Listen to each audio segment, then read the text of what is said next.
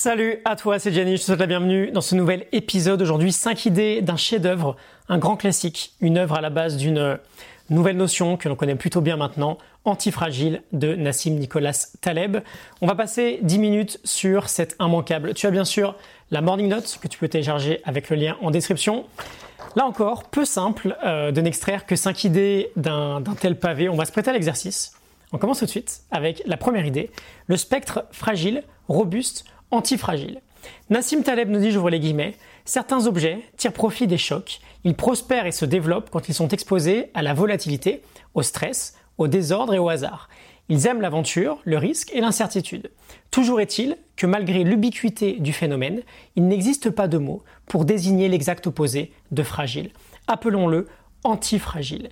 L'antifragilité dépasse la résistance et la solidité ce qui est résistance supporte les chocs et reste pareil, ce qui est antifragile s'améliore. Je ferme les guillemets. Pour faire très simple sur ce terme très en vogue aujourd'hui et, assez exceptionnel, on peut facilement dire aujourd'hui que quand quelqu'un ou quelque chose de fragile subit une perturbation, il s'affaiblit. Quand quelqu'un de solide ou de robuste ou de résilient subit une perturbation, il l'encaisse. Mais on n'a pas de mot pour désigner l'opposé de la fragilité, de fragile. Lorsque quelqu'un d'antifragile subit une perturbation, il se renforce. Il se renforce. Ce qui est antifragile utilise chaque élément perturbateur pour s'améliorer. On a deux métaphores pour euh, illustrer le propos. La première, c'est euh, Nassim Taleb qui nous dit Le vent éteint la bougie et anime le feu. Le vent éteint la bougie et anime le feu. Si tu prends une bougie et un feu de forêt, lorsque les deux vont subir exactement la même perturbation, à savoir le souffle du vent, la bougie va s'éteindre, elle est fragile. Le feu de forêt va s'en nourrir et se renforcer. Il est antifragile. fragile la seconde métaphore, on va à la poste. imaginons que je te transforme en colis. Est-ce que j'écris sur ton colis en gros fragile? Faites très attention à moi, je casse facilement. Est-ce que je n'écris rien, sous-entendu bah, pas de consigne particulière, je peux encaisser les chocs, il n'y a pas de problème. Ou est-ce que j'écris antifragile dessus? Est-ce que j'écris ne me ménagez pas, au contraire, plus vous êtes dur avec moi, plus je vais me renforcer? Cette antifragilité, c'est littéralement ce qu'on veut développer dans notre vie, dans notre entreprise, dans tous les domaines qui comptent pour nous, dans notre parcours. On rejoint en fait cette idée euh, du stoïcisme, qui est euh, ce qui barre le chemin devient le chemin. Mais on va plus loin, devant chaque obstacle, on le franchit et on devient plus fort. On ne veut pas seulement se prémunir et résister au chaos, on veut l'utiliser pour devenir bien meilleur.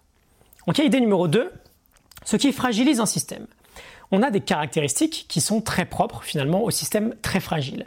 Par exemple, un système fragile est associé à une forte crainte de l'imprévu. Il a peur de l'imprévu. Un système fragile est souvent très complexe. Par exemple, les très grandes sociétés, les grandes nations politiques, euh, l'administration française, par exemple, est très complexe, donc très fragile. Euh, ce qui est fragile est peu agile aussi, peu flexible. Qu'est-ce qui se passe quand on est peu flexible ou peu agile? Bah, Dès qu'on a une perturbation extérieure relativement inattendue, de base on est fragilisé. Et il nous dit aussi, très intéressant, un système est fragile lorsque la réponse à une potentielle perturbation se situe à l'extérieur du système. Pour illustrer par exemple, un verre est très fragile. Pourquoi? Parce que s'il tombe par terre, bah, sans l'intervention euh, d'un élément extérieur, d'une main peut-être, qui va venir pour sauver le verre, le verre va se briser. Autre exemple concernant la tension d'un système, lorsqu'on est en flux tendu sur un compte en banque. donc euh, euh, avant de recevoir ta paye, tu as déjà tout dépensé, et tu as besoin de cette paye pour avoir à nouveau un peu d'argent en banque. Bon, ce système tendu est très fragile, parce qu'au moindre imprévu, c'est la catastrophe. Plus un système est tendu, rigide, complexe, plus il est fragile. Intéressant de le noter. Donc on va vouloir aller, nous, de l'autre côté du spectre, avec notamment l'idée numéro 3, caractéristique de l'antifragilité. Nassim Taleb nous dit, j'ouvre les guillemets, dans la mythologie grecque, l'hydre était une créature fabuleuse en forme de serpent qui vivait dans le lac de Lerne près d'Argos et dépourvue de nombreuses têtes. Chaque fois que l'on en tranchait une, deux autres repoussaient. Elle aimait donc qu'on lui fasse du mal. Ferme les guillemets. La base euh, du système antifragile est en réalité qui va se nourrir de l'imprévu. Et à l'inverse d'un système fragile, la réponse à la perturbation extérieure est déjà construite à l'intérieur du système. Par exemple, on le disait, le verre est très fragile, parce qu'on a besoin d'un élément extérieur, une main, pour le rattraper. Un muscle est très antifragile, parce que dès qu'il va subir une perturbation, il va se renforcer de lui-même. Il va apprendre de la perturbation, il va se renforcer pour l'encaisser plus facilement la prochaine fois. Et donc concernant les caractéristiques d'un système antifragile, bah on a finalement tout l'inverse de l'idée précédente. On a un système plus simple, plus rigide, plus agile et donc doté naturellement d'une plus grande capacité face à des perturbations extérieures. On va entrer un peu dans la pratique avec l'idée numéro 4, stress volontaire, simplification et infinité d'options. On va rester un peu plus sur celle-ci. Premier point, stress volontaire. On l'a vu, un muscle se renforce en s'exposant au stress. On va également pouvoir ou vouloir dans notre vie s'exposer un peu plus à des phases de stress volontaire, des phases de stress relativement courtes mais très intenses. Pourquoi? Pour développer notre capacité à pouvoir gérer l'imprévu. On en parle beaucoup dans notre travail sur euh, notamment la gestion du froid. En s'exposant très brièvement à un froid très intense, on stresse le corps, qui va ensuite revenir à l'équilibre et qui va étendre du coup ses capacités à aller jusqu'aux extrêmes. donc apprendre à stresser. Je te laisse voir l'épisode sur le froid m'a sauvé si tu veux aller un peu plus loin. Deuxième point, simplification. On veut apprendre aussi à simplifier au maximum notre système pour le rendre beaucoup plus flexible. On parle pas mal de ça dans euh, dans la mise en place de nouveaux comportements. On en parlait récemment avec Tiny Habits. On simplifie au maximum notre action pour être sûr de pouvoir le faire un maximum de fois avec un maximum de régularité. Quand un système est trop complexe, on accordera du coup, par définition, trop d'importance à des choses qui ne sont pas importantes, à des choses qui pourraient être supprimées, voire simplifiées.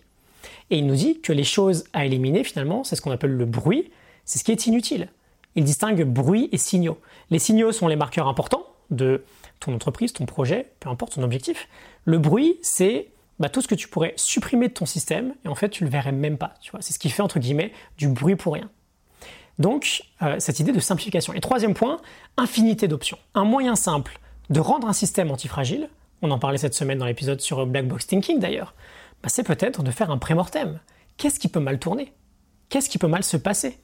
On anticipe à l'avance un maximum d'obstacles potentiels et on cherche surtout, anticiper les obstacles c'est bien, mais on cherche surtout à l'avance des potentielles solutions pour chacun des obstacles que l'on pourrait rencontrer. On se crée en réalité une infinité d'options et ça nous aide à faire face directement à l'imprévu parce qu'entre guillemets, on a anticipé des scénarios quand on a une seule option, on est très fragile. Quand on a quelques options, on est plutôt résilient, on peut s'en remettre. Quand on a une infinité d'options, on est profondément antifragile. Et enfin, idée numéro 5, implémenter la stratégie des altères. Alors c'est une stratégie que j'aime beaucoup, que j'ai particulièrement retenue euh, de ce livre. Il nous dit, je vois les guillemets, les altères sont censés illustrer l'idée d'une combinaison d'extrêmes tenus à distance par quelque chose qui les sépare. Je ferme les guillemets. Et Taleb utilise cette métaphore pour, pour décrire, pardon, je cite, vois les guillemets, une double attitude qui consiste à ne pas prendre de risques dans certains secteurs et à prendre quantité de risques moindre dans d'autres secteurs. Je ferme les guillemets. En gros, avoir, avoir deux parts en nous. Une forme, premièrement, d'aversion extrême pour le risque, et de l'autre, une forme d'amour extrême pour le risque. Pas une sorte d'entre-deux, de juste milieu, de risque pondéré, qui finalement n'aurait aucun potentiel. C'est une idée d'ailleurs qu'on utilise beaucoup dans le domaine financier, avec des, euh, des, actifs très peu risqués et quelques actifs qui comportent beaucoup de risques mais beaucoup de potentiel on a cette idée finalement d'être à la fois extrêmement conservateur, pas de risque, et à la fois extrêmement agressif, avec un risque très élevé. on peut l'adapter à n'importe quel système, à n'importe quel objectif. Par exemple, sur un plan santé, comment on pourrait l'appliquer? Bon, on pourrait être extrêmement conservateur avec une nutrition très soignée, un sommeil très soigné, une activité physique très fréquente, bref, des, euh, fondamentaux de base, on en parle tout le temps ensemble, donc très euh, conservateur là-dessus, et à la fois, par courte période, très agressif. Créer un gros stress avec des périodes de jeûne, des bains glacés, euh, des séances d'entraînement à très haute intensité, etc., etc. Dans mon projet, par exemple, dans mon entreprise, je vais avoir des bases de contenu extrêmement conservatrices. Je fais ces épisodes régulièrement, je sors mes formations, je lis, je crée les morning notes, etc., etc. Et à la fois, cette base-là va me permettre de prendre des risques qui peuvent bah, soit ne pas fonctionner, et c'est ok, ça fait partie du jeu, soit bah, littéralement faire exploser le projet, avec euh, des partenariats très intéressants, des interventions d'entreprise, euh, de nouvelles offres aussi, etc., etc. Ok, essaye de voir pour ton objectif comment tu pourrais créer, comment tu pourrais mettre en place une forme d'alter. C'est-à-dire que tu crées deux extrêmes, une alter à deux extrêmes, une partie très solide et une partie beaucoup plus risquée. Et tu répartis, comme dans une alter, le poids uniquement dans les extrêmes, et pas en plein milieu. Euh, de la charge. Donc, antifragile, l'antifragilité, très rapidement, hein, en moins de environ 10 minutes, avec ce concept initial très très simple Euh, je te mets une droite, tu tombes, tu es fragile. Tu restes debout, tu ne bouges pas, tu es robuste, tu es résilient, tu encaisses. Tu te renforces et tu réponds encore plus fort, tu es antifragile. Okay tu t'es servi d'une perturbation extérieure, le coup de poing, le coup de poing en, pleine figure, pour prospérer, pour avancer, pour évoluer, pour grandir. Ça peut être une bonne idée à partir d'aujourd'hui d'ailleurs de commencer à identifier dans la vie en général ce qui est fragile, ce qui est robuste et ce qui est antifragile. Des objets, des systèmes, des entreprises, peu importe. et de voir comment tu pourrais appliquer ces différentes stratégies pour développer toi-même ton propre, ta propre antifragilité.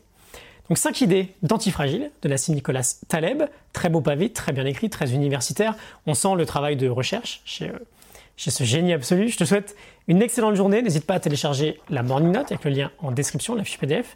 Je te retrouve très bientôt pour un nouvel épisode. Excellente journée à toi, à très vite. Salut.